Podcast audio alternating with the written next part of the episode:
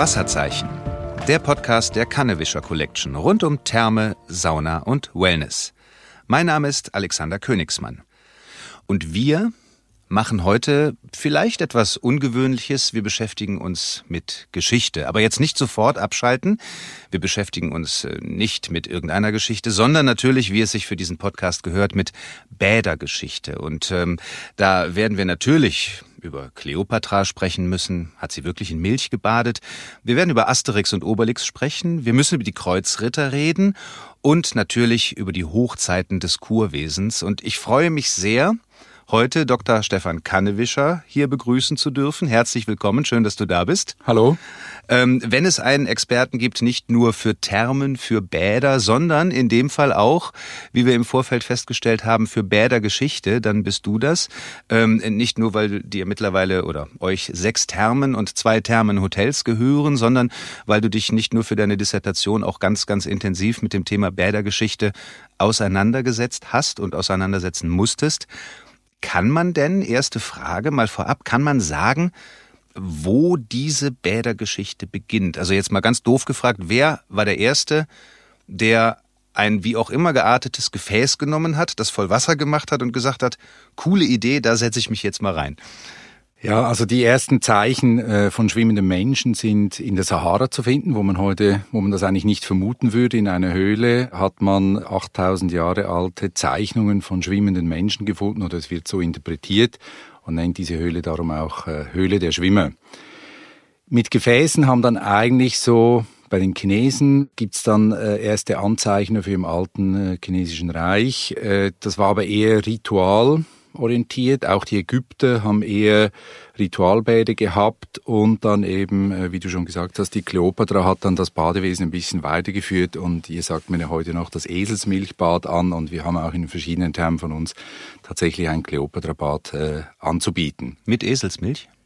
Nein, nicht Nein. mit Eselsmilch bei uns, aber ein pflegendes Bad, ja, genau. Okay. Und das ist aber so, dass, also, also jetzt ganz kurz zu Kleopatra, ist das in irgendeiner Form verifiziert? Also stimmt es das mit der Eselsmilch? Weiß ja, äh, ich kann das nicht genau sagen. Ja, das wird so übertragen. Ob das jetzt genau stimmt, äh, konnte ich jetzt nicht nachprüfen natürlich, aber das wird so transportiert. Ja, das ja. sei so gewesen. Und es ist auch interessant, dass eigentlich immer, es ist nicht so, dass jeweils äh, China das erfunden hat oder die Ägypter oder dann eben die Griechen, sondern mhm. gibt es auch so eine so verbindende Linien. Also die Griechen haben das dann äh, natürlich auch so ein bisschen äh, von den Ägyptern wieder aufgegriffen, weil ja auch diese Kulturepochen oder, oder diese Reiche dann jeweils eingedrungen sind in andere Gebiete und das da kennengelernt haben und dann mitgenommen haben. Und so war eben bei den Griechen dann, die haben das äh, Schwimmen dann äh, wirklich das Schwimmen sehr hoch mhm. gehalten. Also in Ägypten waren das eher Bäder, also Ritualbäder oder eben in Gefäßen, wie du gesagt hast, wo man mhm. sich reinschmeißt.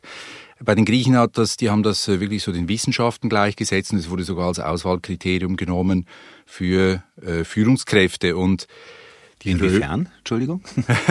also wie hat man Führungskräfte ausgewählt? Nein, aber man hat es als Kriterium genommen, offenbar. Mhm. Also so liest man, ja, ja, das als Kriterium, ob dann jemand äh, eben auch gut schwimmen kann. Ja. Ah, okay. Das heißt also, die haben jetzt sich nicht nur einfach zur Erholung, Entspannung, vielleicht auch Körperpflege ins Wasser begeben, sondern wirklich, ich meine, ja, die, die als, sportliche, als, als, sportliche Betätigung. Ja, okay. Und, und die Römer haben dann wiederum bei den Griechen ein bisschen geguckt, ja, und äh, bei den Römern war dann ab äh, 387 vor Christus, äh, liest man, äh, gab es eben auch eine Schwimmausbildung.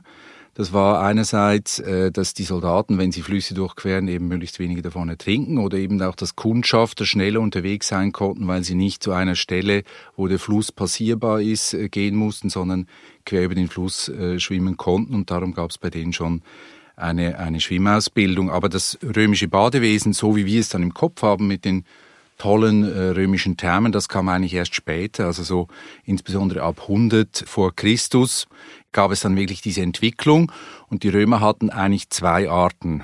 Also zuerst war es auch so ein bisschen ritueller und dann ist es immer stärker auch wohlfühlorientiert geworden. Äh, aber sie hatten eigentlich zwei Typen. Das eine war das Balnea, das ist ein Reinigungsbad quasi, das, das war wohnortnah, das gab es überall, weil man natürlich nicht unbedingt ein Badezimmer zu Hause hatte. Und dann gab es diese sehr prächtigen äh, Thermen, Thermae hießen die. Und das gab es natürlich nicht überall und das war von äh, Mäzenen dann gesponsert. Und äh, es ist ziemlich unglaublich, dass 330 nach Christus gab es in Rom offenbar 860 Balnea, also Reinigungsbäder, und elf Thermae, also Thermen. Mhm. Kann man das nur, nur in Rom. Ja, kann man, kann man das festmachen, warum jetzt gerade bei den Römern, aber ein Stück weit auch bei den Griechen das dann so plötzlich so ausgeprägt wurde? Also das, das eine ist, ähm, was ich auch äh, in der Vorbereitung gelesen habe, dass ja verschiedenste Kulturen auch immer einen anderen, wie sagt man, Anspruch an Körperhygiene hatten. Ne? Das ist ja schon auch ein Thema. Also würde ich jetzt dann mal vermuten, dass das bei den Griechen und vielleicht auch bei den Römern so war, dass die der, der Körperhygiene insgesamt vielleicht einen höheren Stellenwert beibemessen haben. Und, und dieses ganze äh, sportliche Thema kommt dann auch noch hinzu, Körperertüchtigung, wie du gerade sagtest, mhm. durch den Fluss schwimmen. Hat sich das von sich heraus entwickelt oder? Also ich interpretiere das so oder ich sehe die Ursache darin, wenn man die Maslow'sche Bedürfnispyramide nimmt, dass der Mensch eben zuerst nach physiologischen Bedürfnissen natürlich strebt, also sprich äh, natürlich äh, atmen, essen, mhm. trinken, äh, ein Dach über dem Kopf und dann irgendwann kommen die sozialen Bedürfnisse und ganz am Schluss kommt dann ganz oben auf der Spitze dieser Pyramide ist ja die Selbstverwirklichung. Mhm. Und Selbstverwirklichung hat natürlich immer auch etwas zu tun mit körperlicher Selbstverwirklichung, also nicht nur was man tut, sondern auch der Körperkult ist eigentlich immer am Ende einer Kulturepoche kommt dieser Körperkult. Und äh, die Römer hatten natürlich einen enormen Wohlstand, auch die Ägypter am Schluss. Äh, und dann kommt dieses Thema, ich will auch schön sein. Und wo kann ich meinen Körper am besten pflegen? Natürlich in einer Therme. In Eselsmilch. Am besten in Eselsmilch, ja. und ähm, ja, und äh, jetzt ist es ja so, dass es nicht nur, äh, du hast gerade schon angesprochen, vielleicht gehen wir noch ein bisschen vertieft äh, ein, diese Balnia und Thermae heißen die beiden. Genau. Ähm, das eine Reinigungsbad, das andere dieses Erholungsbad. Ähm, was gab es noch für Veränderungen? Ich glaube, die waren es die Römer nicht auch die ersten, die beheizbare Bäder hatten? Genau, also das war ein, also die Römer waren unglaublich weit, also funktional betrachtet. Also einerseits haben sie ein äh, sehr gutes Angebot gehabt, ja, also sie haben sehr gut verstanden, wie muss der Mensch baden, damit er sich wirklich was Gutes tut. Und in einer römischen Thermae gab es dann eben auch am Anfang zuerst eine, eine sportliche Ertüchtigung. Äh, das waren einerseits quasi Krafträume und sie haben so ein Ballspiel gespielt. Ich glaube, so eine Mischung aus Tennis und Fußball, eine Art war das. Mhm. Äh, also Kreislauf in Schwung bringen. Dann anschließend äh, wechselwarm baden. Äh, die Römer hatten Heißräume, die waren in der Regel etwas feucht, also nicht so trocken wie jetzt eine finnische Sauna, wie wir das heute kennen. Und hatten, die waren etwas feuchter auch äh, wegen der Heizung. Also sprich, die hatten ja diese wunderbare Hypokaustenheizung. Das heißt, am Rande des Hauses wurde unter dem Fußboden geheizt. Der heiße Rauch ging dann unter dem Raum durch und ging dann in den Seitenwänden in Hohlziegeln nach oben. Und dadurch war natürlich der Boden sehr heiß. Und der musste auch ein bisschen kühlen, man musste in römischen Termen dann eine Holzpantoffel tragen. Und man hat aus dem Becken den Überlauf quasi über den Fußboden laufen lassen, damit er ein bisschen gekühlt wird. Und das hat natürlich dazu geführt, dass dieses Wasser verdampft. Und darum waren die römischen Schwitzräume eigentlich immer feuchtwarme äh, Schwitzräume. Und dann kam eben auch das Abkühlen und äh, dann hinterher äh, wurde man dann massiert. Man hatte auch diesen also, und auch gereinigt, also mit Strigilis, das ist so ein, so ein halbrundes Metallteil, wurde Öl aufgetragen und dann äh, abgestrichen. Wie heißt um das? Strigilis? Strigilis, ja. Okay. Genau. Nur in der Schweiz, oder? Nein, nein, der heißt, das ist der lateinische Begriff, obwohl ich kein Lateiner bin, aber... Ja, was könnte Schweizer? Ja, könnte, könnte sie, ja. könnte sie, genau. Strigilis. okay. Und ähm, dann, nachher dann, eben nachdem dann, äh, also nach dem Wechsel am Baden, eben die, die, die Verspannungen aus dem Körper nehmen, also den Körper äh, massieren und und die Verspannung aus dem Muskel nehmen. Und wenn dann der Körper erholt ist, kommt dann eben hinterher die mentale Erholung. Also man hatte hinterher äh, große Aufenthaltsbereiche. Äh, also man muss sich vorstellen, dass die äh, Caracalla-Therme in Rom hatte eine Fläche von 100.000, über 100.000 Quadratmetern. Da waren dann auch Gärten dabei, da waren Bibliotheken mit dabei, äh, man hat Gesellschaftsspiele gemacht, man hat was Feines gegessen, äh, Freunde getroffen, gequatscht. Also quasi eben die mentale Erholung hinterher. Und insofern haben die Römer vom, vom Angebot her ein sehr ausgeklügeltes Badewesen gehabt, aber auch eben funktional, wie ich schon gesagt habe, diese Hohlziegel an den Wänden hoch. Das haben die gemacht, weil sie verstanden haben, dass das Körperempfinden hängt nicht nur von der Raumtemperatur ab, sondern auch von der Strahlungswärme. Mhm. Also sprich, wenn ich in einem Raum bin, der warm ist, aber ich habe ganz kalte Wände oder ich bin in einem Wintergarten, wo ein Feuer brennt und ich habe wohl warme Luft, aber die Scheiben sind eiskalt und ich kriege die Strahlungskälte von außen, fühle ich mich trotzdem nicht wirklich wohl. Also es ist immer eine Kombination aus den beiden und darum haben die sogar die Wände beheizt durch diese Hohlziegel, wo der mhm. heiße Rauch dann oben ist über den Kamin weg. Also ein sehr weit entwickeltes technisches System und insofern eine bis zu diesem Zeitpunkt noch nie dagewesene Qualität äh, mhm. an Badewesen. Umso erstaunlicher, wie natürlich vieles, was, was die Römer getan haben, äh, dass das dann komplett wieder abgeklungen ist. Ne? Also wenn wir jetzt äh, in der Geschichte weitergehen, dann ist da nicht mehr wahnsinnig viel erstmal von übrig geblieben. Ähm, nichtsdestotrotz möchte ich einmal ganz kurz dabei bleiben. Äh, zum einen, also diesen, diesen Badeablauf, den du gerade erklärt hast, der hat sich ja, wenn man jetzt äh, sich anschaut, wie so der perfekte Badeablauf oder, oder Thermal- oder, oder Saunaablauf heutzutage ist, ja eigentlich nicht wirklich grundlegend verändert. Diese vier Nein. Punkte, die du gerade hattest mit körperlicher Ertüchtigung, dann ähm, kommt das eine wechselwarme Bad, dann, dann kommt die körperliche Erholung und so weiter. Das machen wir heute ganz genau so, richtig? Ja, das mhm. ist absolut richtig. Also wir machen das heute genau gleich, aber technisch sind wir natürlich noch ein bisschen weiter. Also Lüftung, ja. Heizung etc., wie wir die, äh, die Wärme produzieren etc., da sind wir weit. Aber jetzt rein balneologisch, also die Lehre des Badens, wie badet mhm. der Mensch, gesprochen, äh, sind wir tatsächlich nicht weiter. Ja. Mhm.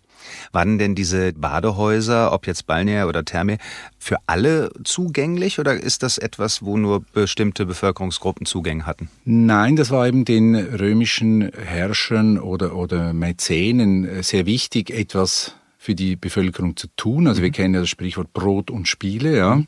Äh, also diese Thermen waren eben allen Leuten zugänglich, auch die prächtigen Thermen waren alle zugänglich. Das war den Leuten sehr wichtig und darum wurden sie auch subventioniert. Also mhm. auch schon äh, damals wurden Bäder subventioniert. Ja. ja. Jetzt äh, kennen wir alle die Geschichten von Asterix und Obelix äh, und, und ihrem Kampf gegen die Römer. Es gibt eine Folge, wo sie auch in einer ähm, Therme waren. Genau. Stellt sich natürlich die Frage, warum mussten sie das bei den Römern tun? Warum hatten die Gallier keine eigene in ihrem Dorf?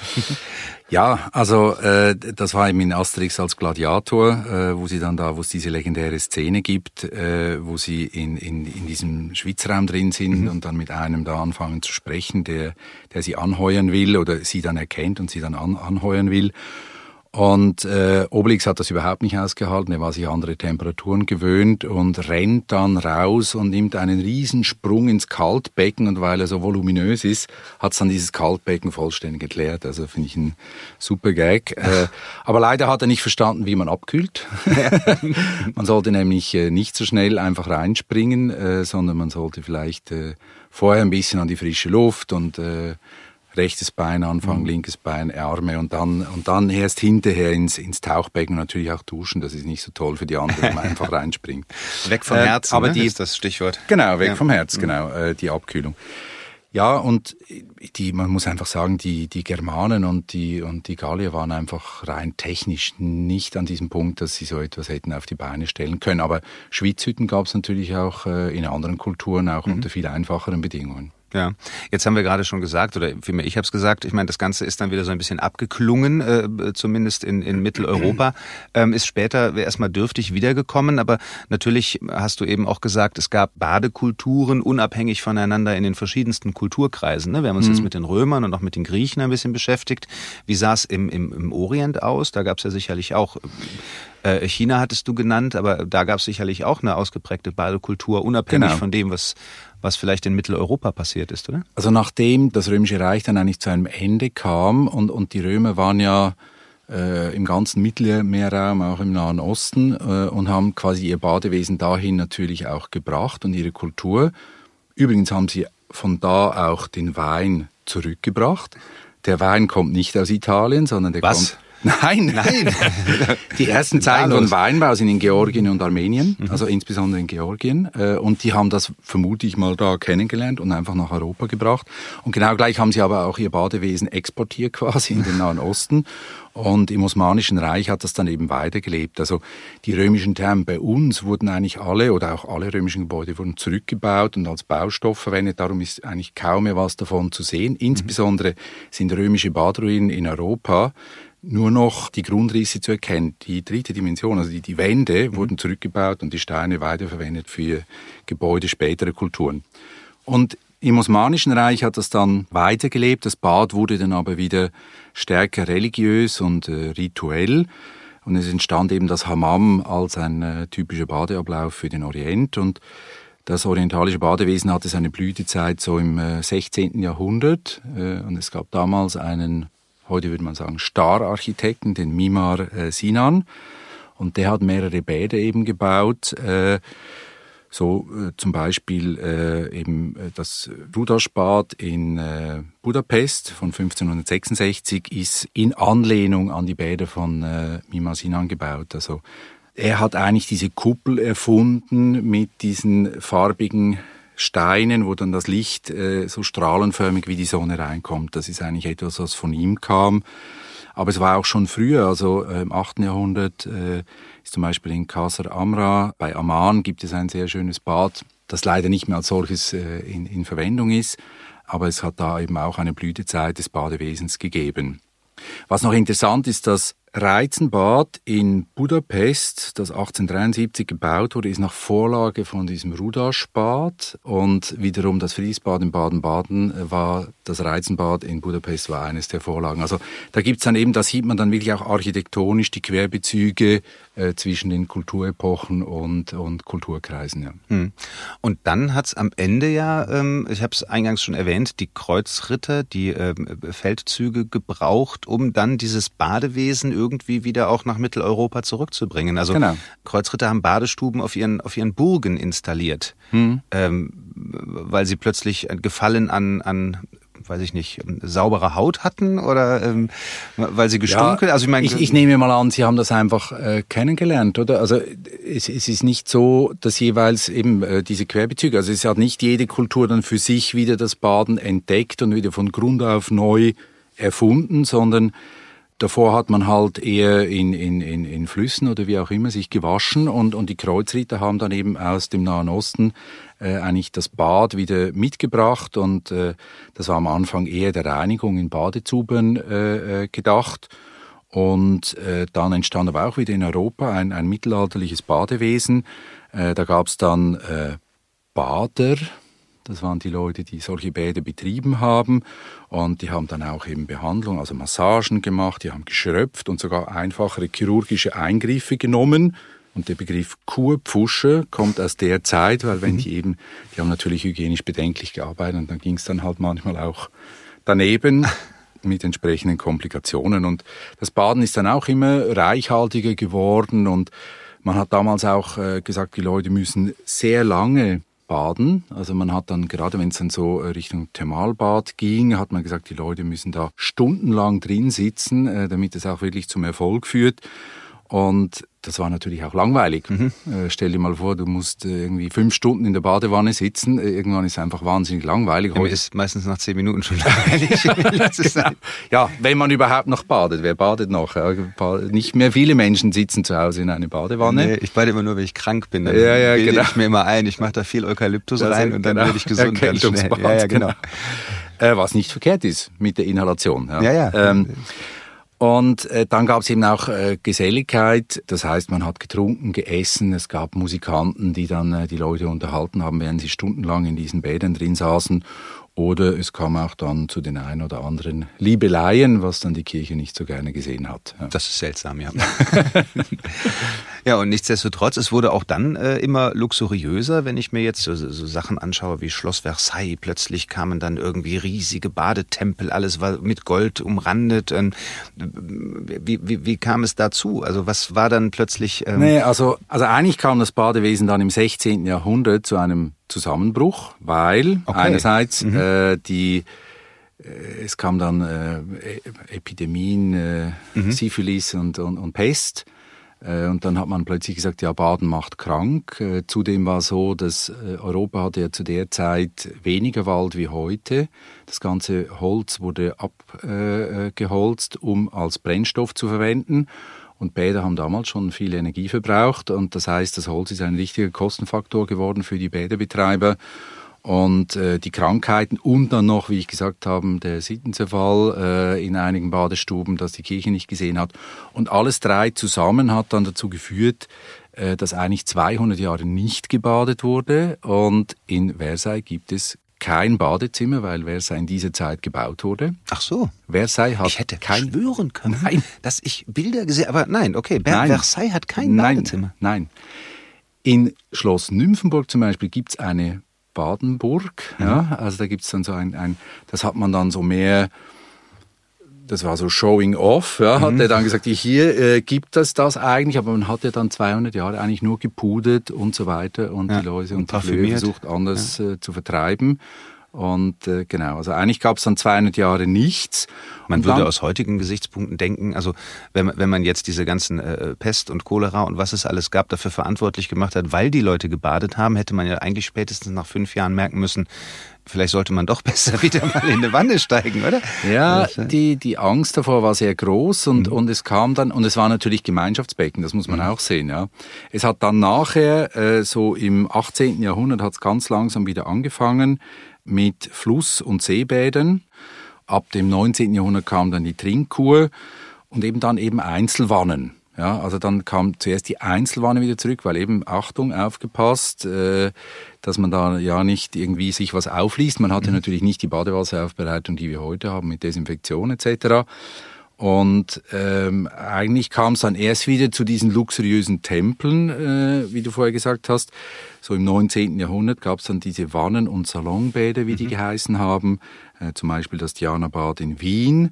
Oder eben auch das vorher schon erwähnte Friedrichsbad in Baden-Baden, das äh, 1877 eröffnet hat. Das war das erste Bad in Europa, das dann wieder ein Gemeinschaftsbecken hat, also wo mehrere Menschen in einem Becken drin sind. Mhm. Jetzt ähm, gibt es ja in Bad Ems zum Beispiel auch eine äh, Therme der Kannewischer Collection, auch ein Thermenhotel ja äh, neuerdings. Ähm, auch das ja ein traditioneller Badeort, glaube ich, Bad Ems, in der auch im, korrigier mich bitte, ich bin in den Jahrhunderten da nicht so firm, 18. Jahrhundert vielleicht auch schon, oder? Da hat es angefangen. Hat's ja. angefangen, wobei, Badege- wobei Bad Ems auch eigentlich schon seit den Römern gebadet wurde. Also Mhm. das ist interessant, diese Kurorte haben dann eigentlich alle Entwicklungsstufen durchgemacht, die wir jetzt vorher gerade besprochen haben. Und das sieht man eben in Bad Ems sehr schön, auch in Baden-Baden, weil die beiden Orte, also auch andere Orte haben artesische Quellen, das heißt, das heiße Wasser kommt aus dem Boden von alleine. Das heißt, die Römer hatten das schon entdeckt. Es gab sowohl in Bad Ems wie auch in Baden-Baden auch römische Bäder für die Soldaten, waren eher Balneas, also in Baden-Baden gab es sogar auch ein Thermae, ein kleines.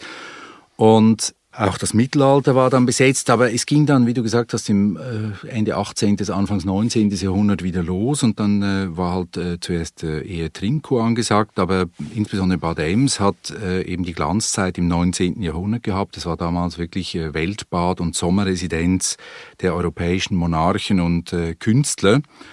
Und also da war dann zum Beispiel Kaiser Wilhelm I., Zar Nikolaus I., Zar Alexander II., viele Künstler auch. Die sind natürlich ihrer Klientel quasi hinterhergereist. Also Richard Wagner war da, Dostoevsky, aber insbesondere Jacques Offenbach. Äh, er war von 1858 bis 1870 da und hat dann eben auch, also wirklich den ganzen Sommer, weil seine Pariser Haute Volée, die das eigentlich seine Kundschaft war, die sind nach Bad Ems. Und er hat dann da auch teilweise komponiert. Also zum Beispiel Orpheus in der Unterwelt hat er äh, äh, in Bad Ems komponiert. Und es hat sich aber auch Weltpolitik abgespielt. Also zum Beispiel hat äh, der französische Botschafter, der Benedetti, äh, hat den äh, König Wilhelm äh, von Preußen auf der Kurpromenade getroffen. Es ging dann um die Erbfolge und da haben sie sich gezofft und dann hat der König dann eine ähm, Depesche an Bismarck geschickt äh, und die war dann der Auslöser letztlich dafür für den deutsch-französischen Krieg 1870, 1871, also die sogenannte berühmte Emser Depesche. Und in Bad Ems sieht man heute auch noch äh, wirklich die, die, die Struktur aus dem 19. Jahrhundert ist heute wirklich noch ersichtlich und das hat ja dann auch dazu geführt, dass sich äh, mehrere Orte europaweit, ich glaube es sind elf, äh, haben sich als Great Spas of Europe, als UNESCO-Welterbe beworben und auch den Zuschlag dann letztes Jahr bekommen. In Deutschland sind da Baden-Baden, Bad Kissingen und Bad Ems mit dabei.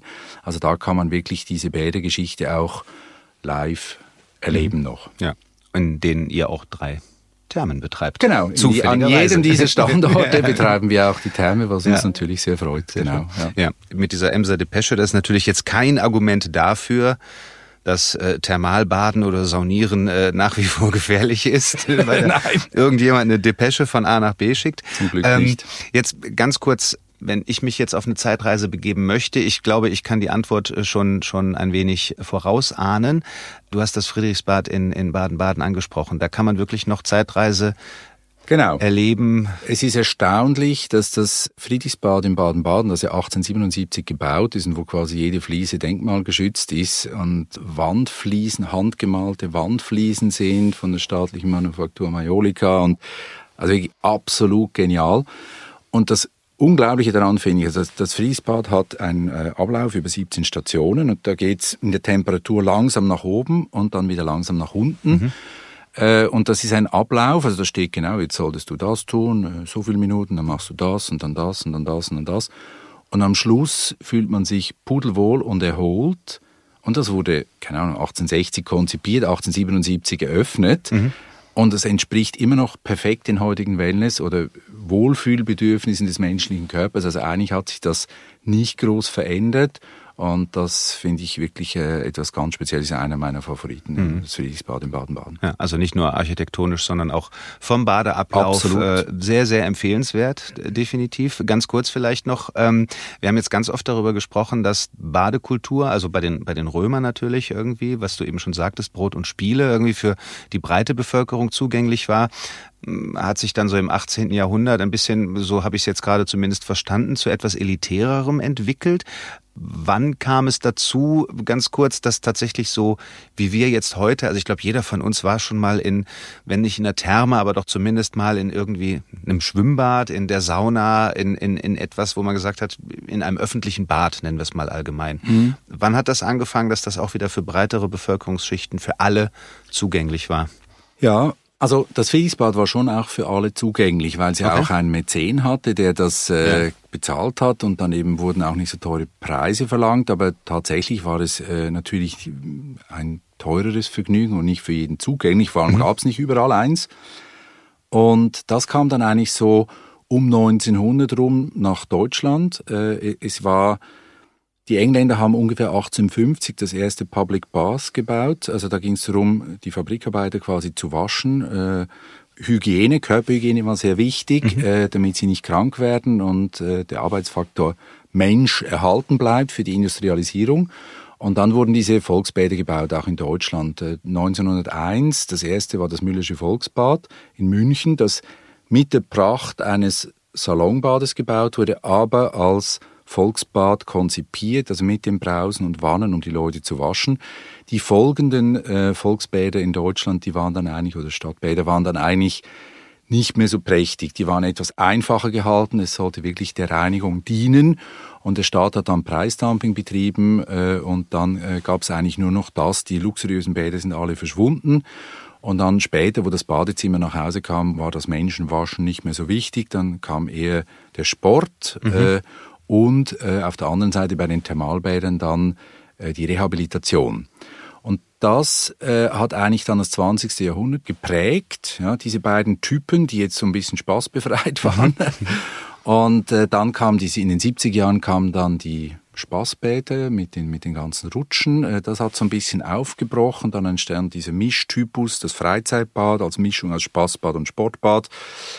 Und eben anfangs der 80er Jahre hat Baden-Baden gesagt, wir brauchen ein neues Thermalbad. Wir wollen aber nicht nur, dass es für kranke Menschen ist, weil Baden-Baden natürlich damals schon äh, Freizeitgäste hatte, mhm. Pferderennbahn, Casino, Kunst, Kultur. Und äh, die hatten den Slogan ausgerufen, gesundes Baden, das Freude macht. Und das ist eigentlich schon die Wellness-Idee, obwohl es das Wort Wellness anfangs der 80er Jahre nicht gab. Und mein Vater hat dann eben die Caracalla-Therme konzipiert, die auch äh, auf Prävention ausgerichtet war, auf wellnessorientiertes Baden. Und insofern ist eigentlich die Caracalla-Therme so ein bisschen die Urmutter aller modernen Thermen. Und das hat dann natürlich seither noch weitere Entwicklungen genommen, dass immer mehr dazu kam. Wir haben dann einen Fitnessclub mal daran gemacht, es kam die Schönheitspflege mit dazu, das feine Essen äh, mhm. und jetzt eben neuerdings die Hotels, die ja. auch mit dazugehören. Und wir sind sehr, sehr gespannt, wohin die Reise weitergeht. Also wenn man mal 10, 20, 30 Jahre in die Zukunft schaut, wer weiß, wohin sich dieses ganze Thema noch entwickelt. Mittlerweile hat, haben viele Leute auch ihren eigenen kleinen Wellnessbereich dann schon wieder zu Hause. Ne? Mit Jacuzzi genau. und mit Sauna und mit Dampfbad und mit was weiß ich irgendwie. Also das ist eine sehr spannende Geschichte und erstmal äh, vielen Dank äh, für diesen wilden Parforce-Ritt durch ähm, knapp 3000 Jahre Bädergeschichte. Heute ein bisschen etwas längere Episode, aber ich glaube ähm, nicht äh, uninteressant und ja, wir haben eine ganze Menge gelernt über Bädergeschichte, über Gesundheit, über Körperpflege und äh, das Thema, was wir ein kleines bisschen nicht vernachlässigt haben, aber Baden halt und gerade in öffentlichen Bädern diente halt eben auch immer der Kommunikation, des Netzwerkens, des Miteinandersprechens, der sozialen Kontakte und demnach, also geht mal wieder in die Therme, unterhaltet euch, lasst es euch gut gehen. Vielen, vielen Dank für vielen dieses Dank, ja. sehr nette Gespräch und bis zum nächsten Mal bei Wasserzeichen.